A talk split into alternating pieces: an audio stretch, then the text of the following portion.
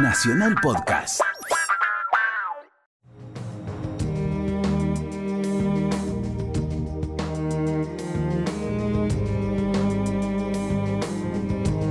Los Palabristas. Idea y conducción, Esteban Peikovich.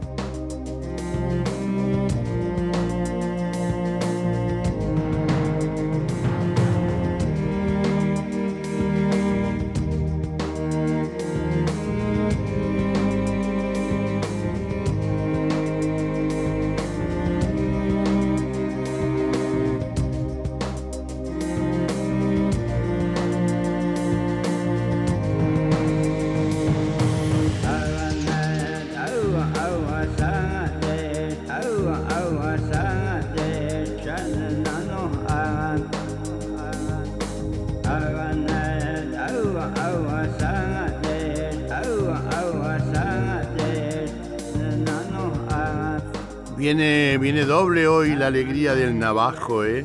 El navajo está bailando con una, con una, con un pie, está bailando en el 9 de julio real en el que estás ahora con nosotros por Radio Nacional Clásica 96.7 y su otro pie está danzando ahí en ese, en ese jueves eh, glorioso, porque siempre que se cumplen años este, uno tiene así la sensación de la gloria, de alguna gloria y más cuando lo hace una institución como la radio, ¿eh? como la Radio Nacional de un país, que ese es el caso que vivimos este jueves último, cuando se cumplieron 80 años de nuestra Radio Nacional, esta gran madre ¿eh?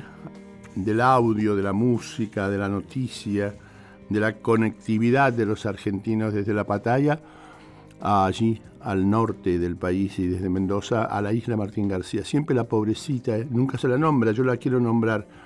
Es, eh, es, una pena que siempre haya estado para alguna prisión, ¿no? Salvo que la rescató alguna vez Rubén Darío, que pidió, le dijeron, ¿cuál es el hotel en donde usted quiere pasar unos días acá en Buenos Aires? No, yo no quiero ningún hotel, yo quiero ir a escribir a la isla Martín García. Esto hacen los poetas, ¿ves?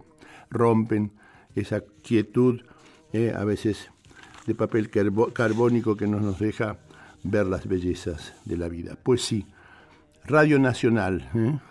Un 6 de julio de 1937, inició sus transmisiones desde el edificio donde hoy funciona el CCK y desde donde hoy, ¿eh?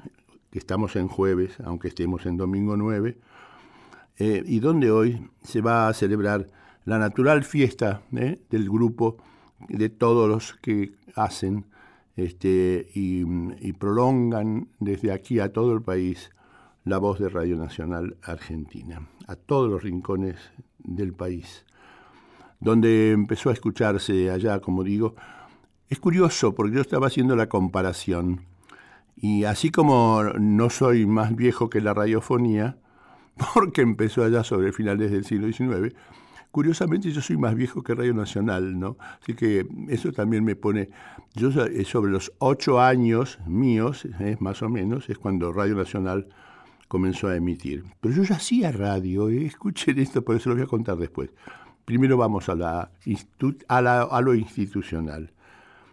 En, eh, en los estudios se ubicaron entonces, aquella vez, a partir de la fundación, precisamente donde el jueves se realizó la fiesta, que es en el Palacio de Comunicaciones o Correo Central o actual CCK. Y se llamó Radio del Estado, así se la llamaban todos. No fue tampoco la primera em, emisora oficial, como sabemos todos, Radio Municipal, que es la matriz de nuestro primer trabajo radiofónico. Ella fue la, primera, después Radio Provincia de Buenos Aires. La programación era entonces de siete horas diarias, se basaba en música clásica, que después ya le dejó el sesgo para siempre, así como el sodre lo es para los uruguayos. Y ahí es donde en esa, en esa, en esa, en esa onda de radio de música clásica nos formamos muchísimos este, jóvenes de, clase media, de clase obrera, que encontrábamos allí nuestros primeros, nuestras primeras citas con esa música naif para nuestras adolescencias, como podían ser el, sueño de amor de Liszt, ¿no? o, para, para Elisa de Beethoven. Conocer esos temas a nosotros nos parecía tan, importantes, eh, tan importantes iniciarnos en ese tipo de música exclusiva, de elite, de, misterio, eh, tan importante como después lo fueron las partitas de Bach, las variaciones Goldberg o tanto. Es la vida, la vida. Y la vida nuestra atravesó, y Radio Nacional atravesó la vida de los argentinos en esos 80 años que digo. Eran programaciones de 7 horas. Em, esta, esta, esta relación que hago hoy, quiero, quiero entroncarla porque no solamente con mi, experiencia en Radio Nacional, que esta es la segunda a lo largo de mi vida de locutor, conductor, no me gusta la palabra conductor, locutor también me parece un poco técnica, pero bueno, sí, entretenedor, lo que fuese, vocero, portavoz, portapalabrista, qué sé yo lo que me corresponde, ¿no? Pero palabrista no está mal. Decir que, que así como la vida no es otra cosa que una solución de milagros, que todo lo que nos sucede eh, es siempre un milagro. No es que uno esté diciendo algo mágico. ¿eh? El solo hecho que, que uno se pueda despertar, ir a tomar un vaso de agua, abrir la ventana y ver el sol, eso es un milagro. Viniendo como viene el sueño, por ejemplo. Tomar un pedazo de pan, todo es milagro si uno lo quiere vivir en ese tipo de pasión y de, y de sensación y, de, y, de, y de compromiso con lo que es la vida, que no son unos aparatitos, que no son decir las mismas palabras siempre, que no es, que no es estar obsesionado, sino que es estar absolutamente abierto a todos, pero siempre, siempre, para, seguir caminando por ese misterio, por ese milagro que es vivir. Ahora, ¿y qué es la radio dentro de todo esto? Bueno, es el gran conector nuestro, porque es la voz, la voz múltiple que nos alegra, que nos amplía, que nos alegra ¿eh? y que nos acompaña desde la mañana a la noche. La radio, que siempre fue como más humilde que todas las demás, que todos los demás servicios de comunicación. La radio que no se, no se le ve, que no se la ve, que está escondida. Y decía, y esto es interesante, es un pensamiento un tanto complejo pero interesante, Decía Walter Benjamin, y con referencia a que está escondida, él que hizo tanta radio en Radio Berlín en dos años, allá por el 27, 28 del siglo pasado, él decía que la radio, el valor de la radio es que estar escondida. Y explicaba Walter, Benjamin que esconder, este, esconder quiere decir dejar huellas pero invisibles. Los escondites más ingeniosos son los más expuestos. Los mejores son aquellos que están a la vista y al oído, podríamos agregar. Cuando aclara Benjamin dice que los escondites más ingeniosos son los más expuestos, efectivamente lo prueba aquel conocidísimo cuento de Edgar Allan Poe de la carta perdida, que la carta escondida, que, este, se la busca desesperadamente en un cuarto y quien la escondió, quien la dejó, este, la puso en el, en el lugar más expuesto, donde no lo busca nadie, a, 10 centímetros de la mano, pero todos buscan en los rincones, en los lugares más, más oscuros. Bueno, esto es un poco lo que no se ve de la radio y que está delante de nuestros oídos, de nuestros ojos, ¿eh? de nuestra piel, cada vez que hacemos ese clic mágico. ¿no? Antes las radios tenían ojo, también de eso hablaré. Brecht, el propio Bertolt Brecht, en su libro Teoría de la Radio, esto lo escribió en 1932, la definió como el más fabuloso aparato de comunicación imaginable en la vida pública, pero advirtiendo que su sistema fantástico de comunicación lo sería realmente cuando se llegara no solamente a transmitir, sino a recibir esto es no solo a oír al oyente, sino también a hacerlo hablar, a darle lugar, a no aislarlo. ¿eh? Esta, esta, situación con los años se, cumplió. Lamentablemente no siempre, ¿eh? a los efectos sociales más importantes y necesarios, sino también mucho para la pavada, como sabemos y como sigue seguimos sabiéndolos en muchas de las emisoras de nuestro país. Dicen Dicen en este prólogo que quise hacer en un programa un tanto hoy no, no, similar a los anteriores porque he querido darle como una preferencia a todo el tema radiofónico, así que va a tener una estructura diversa.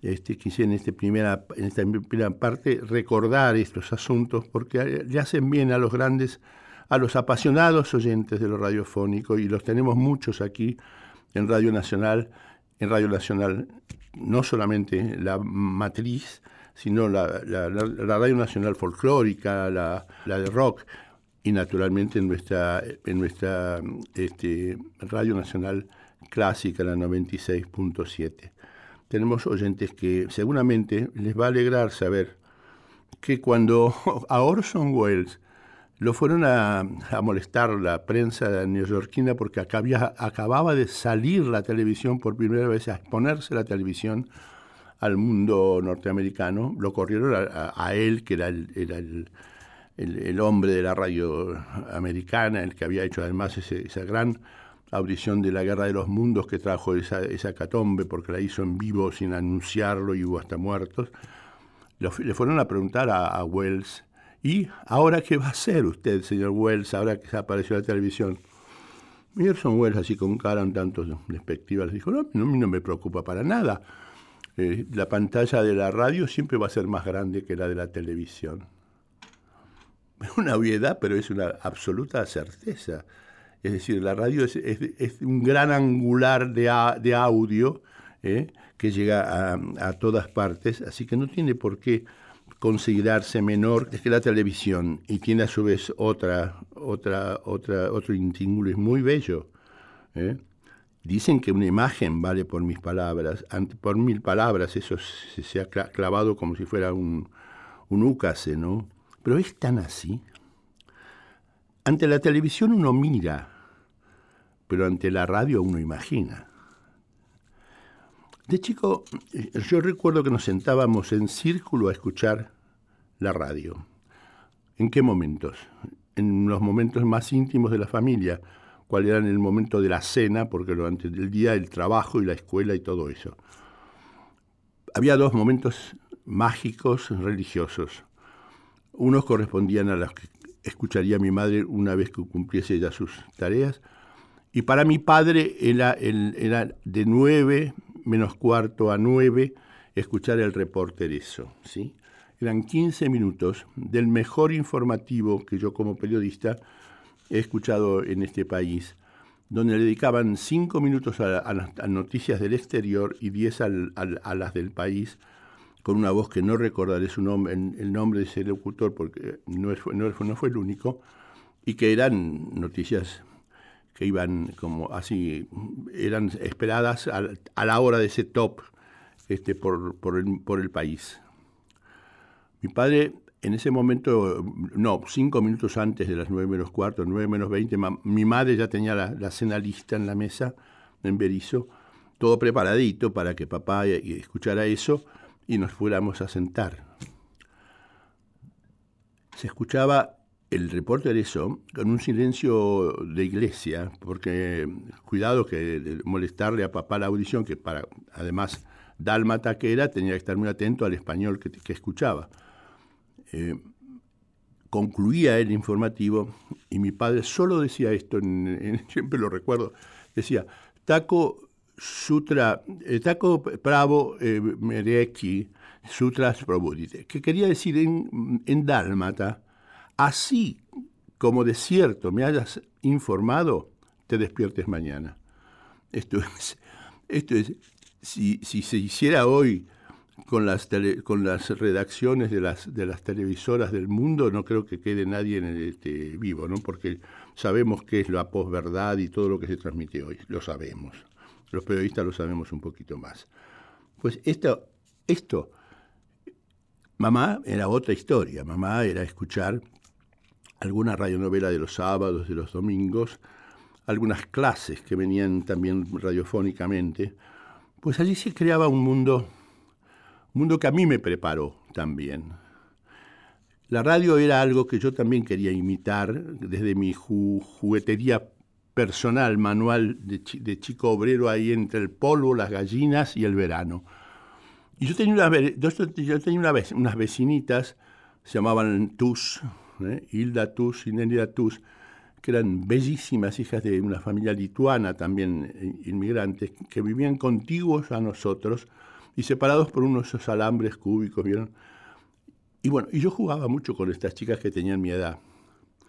Y una de mis formas de acercarme en esa erótica sublime y naif de la adolescencia, se me ocurrió porque nosotros, como vivíamos cerca de los frigoríficos, a veces teníamos roldanas, de, las roldanas o latitas, con latas de pate de foie y un piolín que sabíamos que se podía hacer porque nos lo había enseñado, no sé, algún carpintero, al piolín lo, lo, mojábamos con, con, una resina, era con una resina que iba de una de las latas que tenía una anudada al fondo de la latita, y después a 3, 4 metros otra latita con otro nudo, eso se resinaba, ese, entonces uno se lo ponía en la boca, hablaba, y el que estaba a 3 metros se lo ponía en el oído la otra, y se escuchaba como una, era como una, como una transmisión radial, había un mensaje que pasaba por ahí pasaba algo mágico porque se escuchaba. Quiere decir que una de mis primeras realizaciones radiofónicas fue hablar con las chicas TUS de mi, de mi casa a la casita de ellas a través de esos tres o cuatro metros. ¿no? Esa es una... No estaba allí mi querido este, eh, Ignacio Guglielmi para, para atenderme la, la parte sonora todo, porque eso era absolutamente primitivo, ¿no? Era, era navajito haciendo radio. Y Fefe no quería meterse porque sabe que de pronto yo me puedo enojar, así que este, Santiaguito estaba allí, sí, pero no, no, él estaba aprendiendo, como debe ser, tiene que aprender. Bien, cuento todo esto mezclando lo institucional de lo radiofónico con lo que uno ha vivido.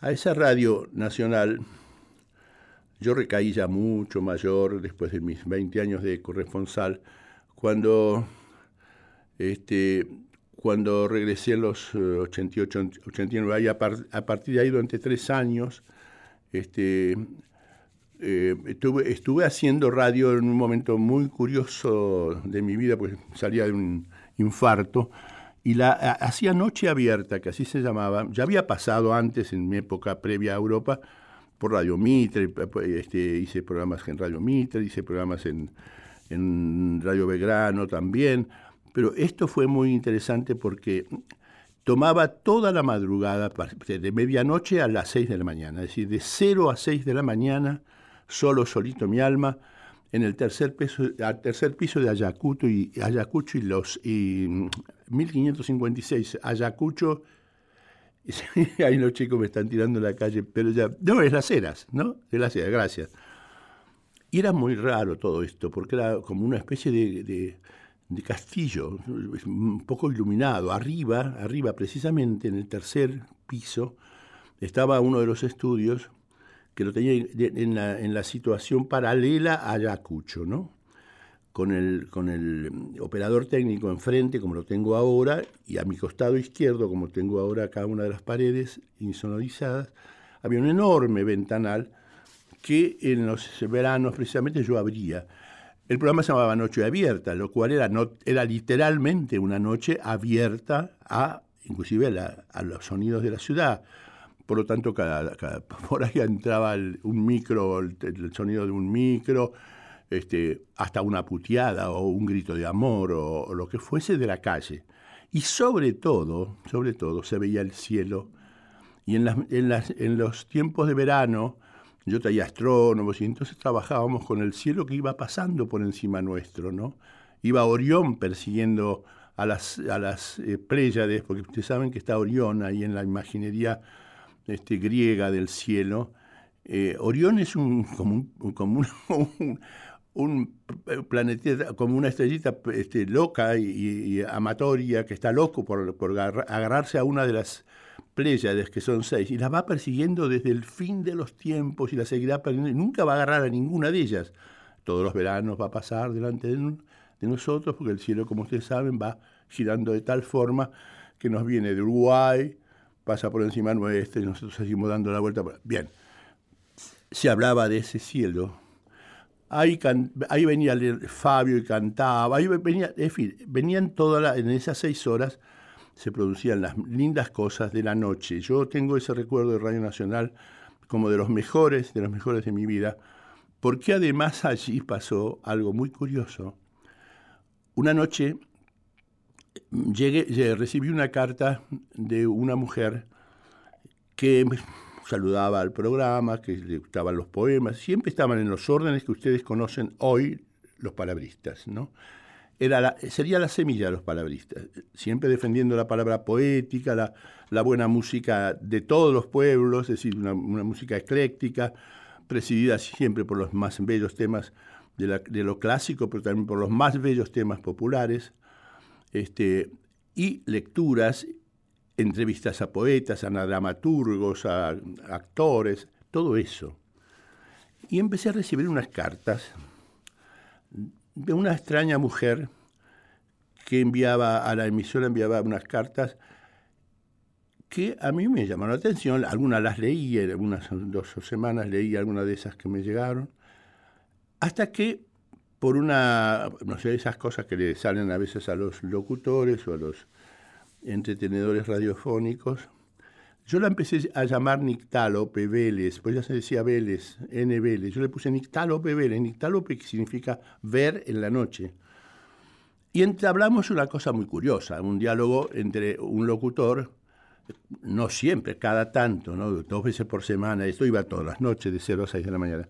Entonces, ocurre que eh, se realizó ya ahí, se, conjuntó, se, se, armó un puentecito de comunicación, pero invisible, no nos veíamos, nunca. Yo intentaba que ella viniese al programa, que la quería entrevistar, y ella lo que intentaba es que yo no, no consiguiera saber quién, quién era ella. Por los datos, por el tipo de carta, la escritura, los textos que venían en tres idiomas, a veces con frases de, de, Musset en francés, con, con frases de Shakespeare en inglés, con tal, se veía una mujer, primero, que a lo sumo tendría unos, me parecía que era mayor que yo, unos 10 años mayor, no sé, no creo que hoy estuviese viva, este, y lo que era era probar mi programa, me llamaba, siempre me llamaba con mi nombre y apellido, si no me decía Esteban o, amigo, nada, Esteban Peikovic, con, mucha, con mucho criterio y respeto, aunque a veces se tiraba algunas, algunas cositas muy sutiles.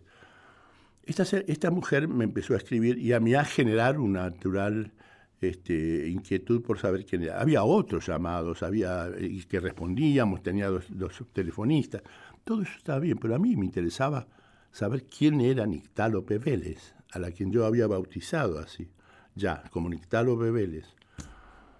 Por momentos en verano me venían cartas del campo, otras veces de este, este lugar, eh, eh, Chapadmalal, de Mar del Plata, también en algún tiempo. Es decir, me di cuenta pronto que era una mujer de clase alta, con mucho dinero, que tenía lugares de vida y que había viajado muchísimo porque en las cartas se reflejaba eso. Total, que pasado, pasaron nueve, diez meses, nunca pudimos lograr dar con ella. La chica, cuando a veces llamaba, porque pasamos después a estar en una comunicación a través de eh, esto que antes había en, los correos, que era la cajita esa individual, que uno iba, le dejaban los, en el correo le dejaban las cartas, ¿no? La caseta esa. Entonces, yo a veces me olvidaba, pero ella llamaba y le decía a las chicas, díganle a Peikovic que hay una carta en el Palomar. Es decir, que entonces las chicas me las traían. Hasta que por fin, un día le dije que no podíamos seguir así. Yo estaba inquieto por saber quién era.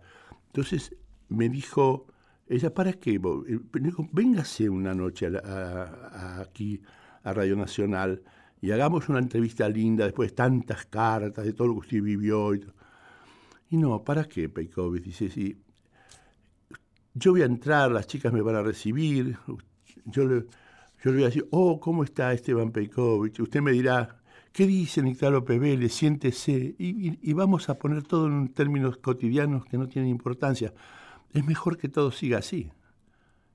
Y nunca más supe de ella.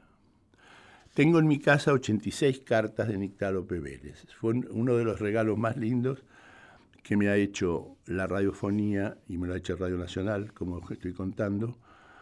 Puede ser que haya estado latero en el comienzo del programa, porque así me, lo está indicando uno de mis productores, que atención con eso, pero merecía el recuerdo, ¿no?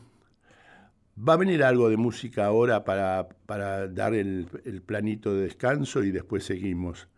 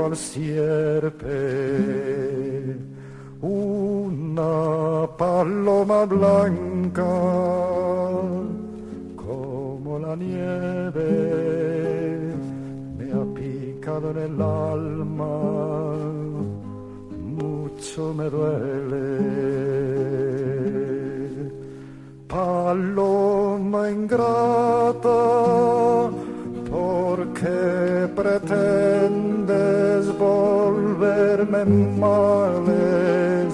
Dándote bienes, hay nadie fíe de aves leves que aquel que halaga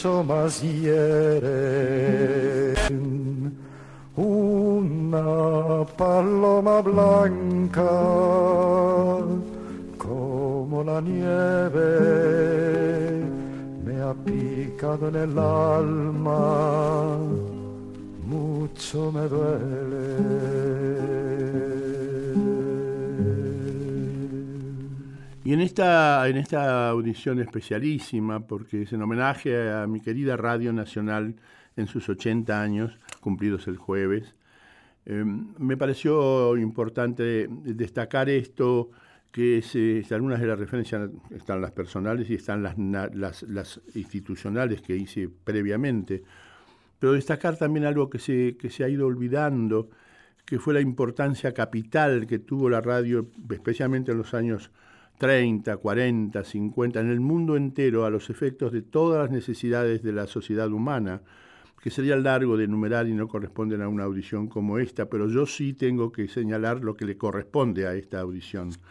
Rescatar nombres, algunos de los nombres inmensos de la literatura, que sintieron, que sintieron el, amor por la radiofonía, porque encontraron allí a través de, la, de la, oralidad, ¿eh?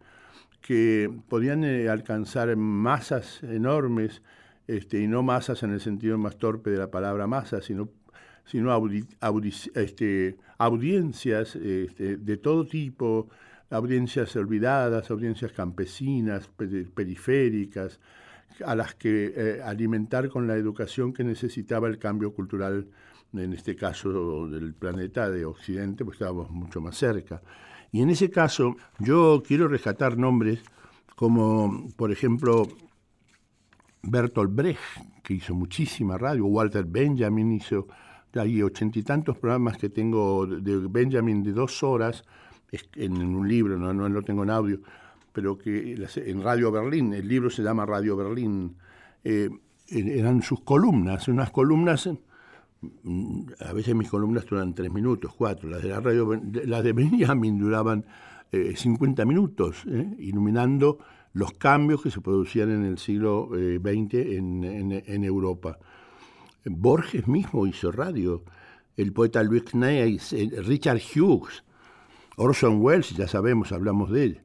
Dylan o Dylan Thomas, como se quiera decir, de él vamos a, poner hoy, vamos a, irradiar hoy algo sublime. Este, Antonina Artaud, que tanto lo pasó en los hospitales psiquiátricos, pues él también necesitó llegar a la radiofonía y hablar con todos. Durrema, Michel Butor, bueno, y tantos, muchos y tantos otros en nuestro país que no enumeraré en este momento porque tengo que seguir una pauta de sonido de tiempo de, de, radiación. Pero sí quiero sí decirles algo. Ahora, tengo, yo lo había hablado con, con mi productor, con Ignacio Pfeiffer, que tenía un recuerdo grabado muy lindo, muy interesante, y que es el, el trabajo que realizó ese gran poeta eh, galés eh, Dylan Thomas para la radiofonía inglesa en el año 56 eh, y que él llamó Bajo el bosque de leche. Bajo el bosque de leche es un trabajo, es un guion para radio, para la radiofonía, que, en español lo publicó la editorial Sur allá por el 60 con traducción de Félix de la Paulera, excelentísimo como todos los, trabajos de, la, Paulera.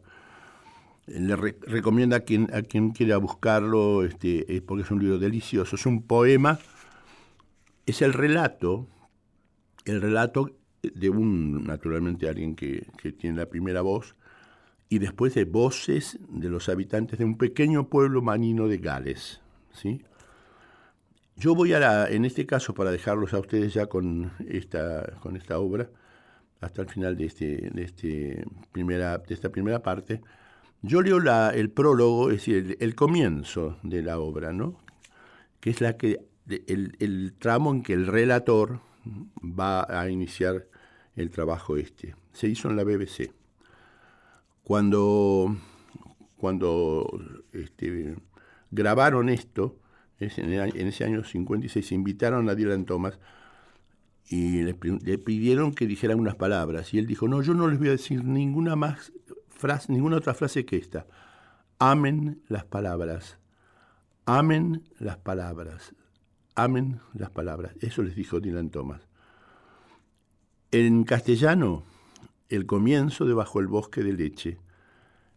Y a continuación, en la versión inglesa, en la versión inglesa de quien fue el relator de ese Bajo del Bosque de Leche en inglés en la emisión de la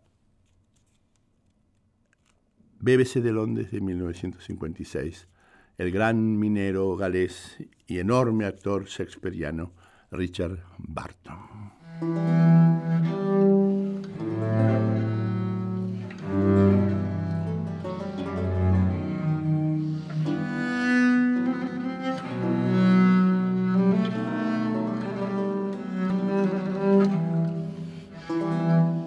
para comenzar por el comienzo. Es primavera, noche sin luna, sin estrellas y color negro Biblia en el pueblito.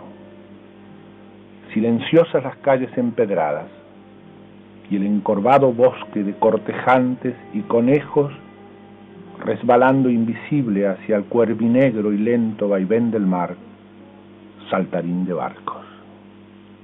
Las casas están ciegas como topos, aunque esta noche los topos ven mejor que nunca en las cañadas de terciopelo, o ciegas como el capitán Cat allí en el centro asordado, junto a la bomba y la torre del reloj.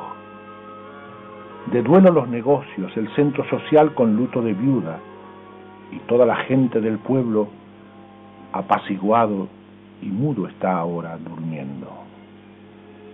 Silencio que duermen los niños, los granjeros, los pescadores, los comerciantes y los jubilados, el remendón, el maestro de escuela, el cartero y el tabernero, el empresario de pompas fúnebres y la mujerzuela, el borracho, la modista, el pastor, el vigilante, las coquines palmíperas y las pulcras esposas. Las muchachas están muellemente acostadas y en sus sueños se deslizan con anillos y ajuares, escoltadas por un nupcial cortejo de luciérnagas bajo las naves del bosque organista. Los muchachos sueñan con sus fechorías o con las madrigueras de la noche y el mar embanderado de piratas. Y duermen en los campos las estatuas de antracita de los caballos y las vacas en los establos y los perros en los patios de hocico húmedo y los gatos dormitan en los rincones o saltan astutos, ágiles y alertas sobre la única nube de los techos. Puedes oír la caída del rocío y el respirar y el respirar del pueblo silencioso. Solo tus ojos están abiertos para ver cómo el pueblo duerme, negro y replegado, rápido y quieto como un trompo, y solo tú puedes oír el invisible caer de las estrellas y en la recrudecida tiniebla previa al alba, el agitarse con esparcida minucia de rocío, del mar negro y picado, donde la letusa, el chorlito y el alondra, el zanzíbar, el rianón, el errante, el cormorán y el estrella de Gales se ladean y bollan. Escucha. Es la noche que camina por las calles, es el desfile del viento salino y lento y musical por la calle Coronación y el paseo Coquina, es la hierba que crece sobre el cerro La y el rocío y las estrellas y el sueño de los pájaros en el bosque de leche. Escucha, es la noche en la capilla fría y chata, cantando himnos de gorra, prendedor y bombací negro, cuello palomita y corbata de moño, tosiendo como cabras, chupando mentas, cabeceando aleluyas, la noche en la cervecería, callada como una partida de dominó. Son en los almacenes de Oki Milkman, enguantada como un ratón, en la panadería de Daybread, volando como harina negra. Es esta noche, esta, en la calle del burro, trotando silenciosa con algas en los cascos a lo largo del empedrado acoquinado, más allá de la encortinada maceta de helechos, lemas y chucherías, armonio, repisa de los santos, acuarelas, perro de porcelana, lata de té, rosada. Mira, es la noche que se enrosca, muda e imperial, en los cerezos de la calle Coronación, Atraviesa el cementerio de Bethesda con vientos enguantados y plegados y libres de rocío. Se desploma junto a la taberna de marinos. El tiempo pasa. Escucha, el tiempo pasa. Ahora, acércate. Solo tú puedes oír cómo duermen las casas en las calles en la noche lenta, honda y salina, negra y callada. Solo tú puedes ver dentro de los oscurecidos dormitorios los peines y las enaguas sobre las sillas, las jarras y las palanganas, los vasos para los dientes, los mandamientos colgados en las paredes y las fotografías amarillentas de los muertos mirando el pajarito. Solo tú puedes oír y ver, tras los ojos de los dormidos, los movimientos y los países y los laberintos y los colores y las congojas y los arcoíris y las melodías y los deseos y el vuelo y la caída y los vastos mares de sus sueños. Desde donde estás puedes oír sus sueños. El capitán Cat, el ciego capitán de mar ya jubilado, dormido en su litera en el encaracolado barque embotellado, siempre de punta en blanco y mejor camarote de Villa Goleta, sueña con... To begin at the beginning. It is spring, moonless night in the small town, starless and Bible black, the cobbled streets silent and the hunched quarters and rabbits wood limping invisible down to the slow black, slow, black, crow black fishing boat bobbing sea. The houses are blind as moles, though moles see fine tonight in the snouting velvet dingles, or blind as Captain Cat there in the muffled middle by the pump and the town clock, the shops in mourning, the welfare hall in widow's weeds, and all the people of the lulled and dumbfound town are sleeping now. Hush, the babies are sleeping. The farmers, the fishers, the tradesmen and pensioners, cobblers, schoolteacher, postman and publican, the undertaker and the fancy woman, drunkard, dressmaker, preacher, policeman, the webfoot, cocker women, and the tidy wives. Young girls lie bedded soft or glide in their dreams with rings and trousseaux, bridesmaided by glowworms down the aisles of the organ-playing wood. The boys are dreaming wicked, or of the bucking ranches of the night and the jolly Rogered sea. And the anthracite statues of the horses sleep in the fields, and the cows in the byres, and the dogs in the wet-nosed yards, and the cats nap in the slant corners or lope, sly, streaking and needling on the one cloud of the roofs. You can hear the dew falling and the hushed town breathing. Only your eyes are unclosed to see the black and folded town fast and slow asleep. And you alone can hear the invisible starfall, the darkest before dawn, minutely dew-gray stir of the black, dab-filled sea, where the Arethusa, the Curlew, the Skylark, Zanzibar, Rhiannon, the Rover, the Cormorant, and the Star of Wales tilt and ride. Listen. It is night, moving in the streets. The processional salt, slow musical wind in Coronation Street and Cockle Row. It is the grass growing on Llaregib Hill, dewfall, starfall, the sleep of birds in Milkwood. Listen. It is night in the chill, squat chapel, hymning in bonnet and brooch and bombazine black, butterfly choker and bootless bow, coughing like nanny goats, sucking mintos, forty winking hallelujah. Night in the four ale, quiet as a domino. In Ocky Milkman's lofts, like a mouse with gloves. In Dye Bread's bakery, flying like black flour. It is tonight in Donkey Street trotting silent with seaweed on its hooves, along the cockled cobbles, past curtained fern pot, text and trinket, harmonium, holy dresser, watercolors done by hand, china dog, and rosy tin tea caddy. It is night, neddying among the snuggeries of babies. Look, it is night, dumbly, royally winding through the coronation cherry trees, going through the graveyard of Bethesda with winds gloved and folded and dew doffed, tumbling by the sailor's arms.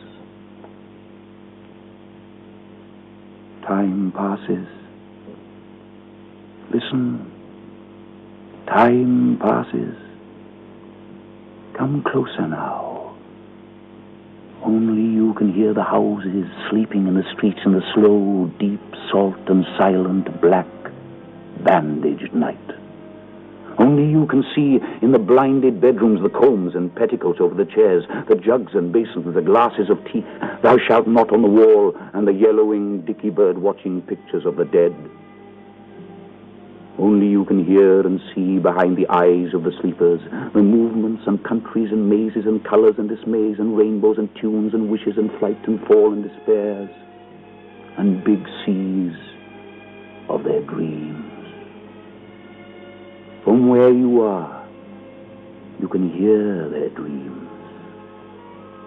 Captain Cap, the retired blind sea captain, asleep in his bunk in the sea-shelled ship in bottle ship-shaped best cabin of schooner house.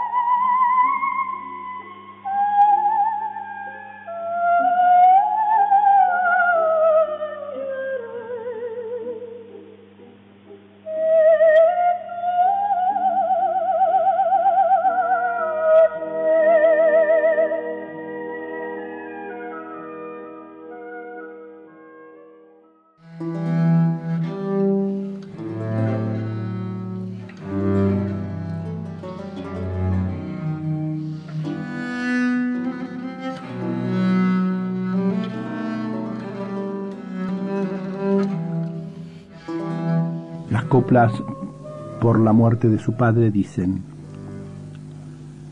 recuerde el alma dormida, avive el seso y despierte contemplando cómo se pasa la vida, cómo se viene la muerte tan callando. Cuán presto se va el placer, cómo después de acordado da dolor, cómo a nuestro parecer cualquier tiempo pasado fue mejor. Pues si vemos lo presente, cómo en un punto se es ido y acabado, es para ganar a aquel que atendemos, aún aquel Hijo de Dios. Si juzgamos sabiamente, daremos lo no venido por pasado. No se engañe nadie, no, pensando que ha de durar lo que espera más que duró lo que vio, pues que todo ha de pasar por tal manera. Nuestras vidas son los ríos que van a dar en la mar, que es el morir. Allí van los señoríos y derechos hace acabar y consumir. Allí los ríos caudales, allí los otros medianos y más chicos. Y llegados son iguales los que viven por sus manos y los ricos. Dejo las invocaciones de los famosos poetas y oradores, no curo de sus ficciones que traen hierbas secretas sus sabores, aquel solo invoco yo de verdad que en este mundo viviendo el mundo no conoció su deidad.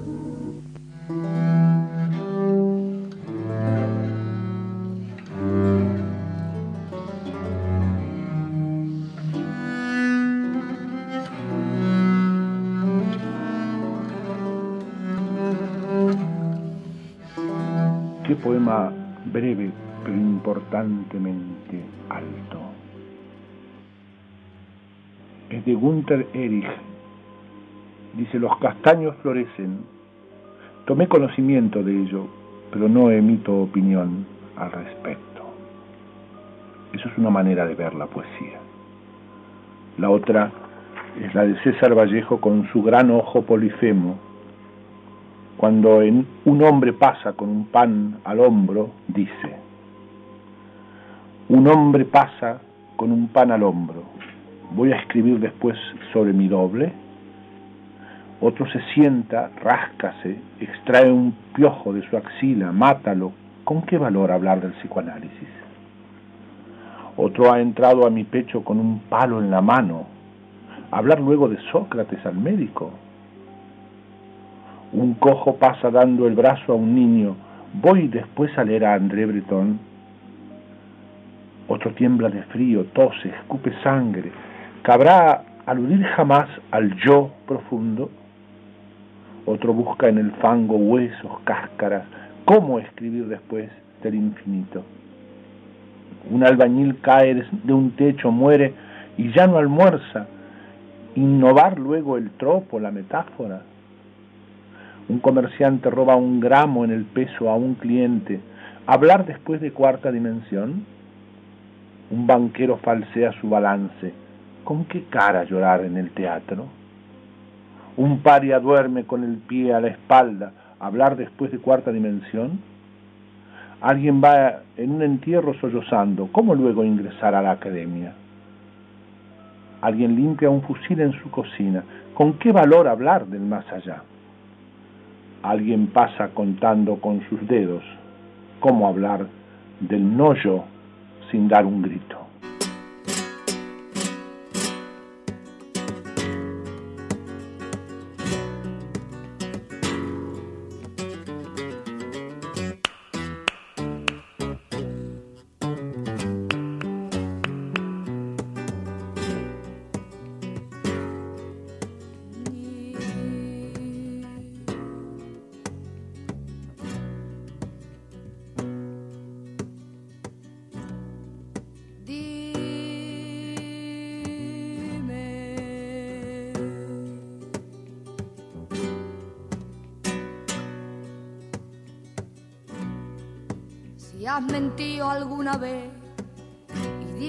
Cuando lo hiciste sentiste vergüenza de ser embustero.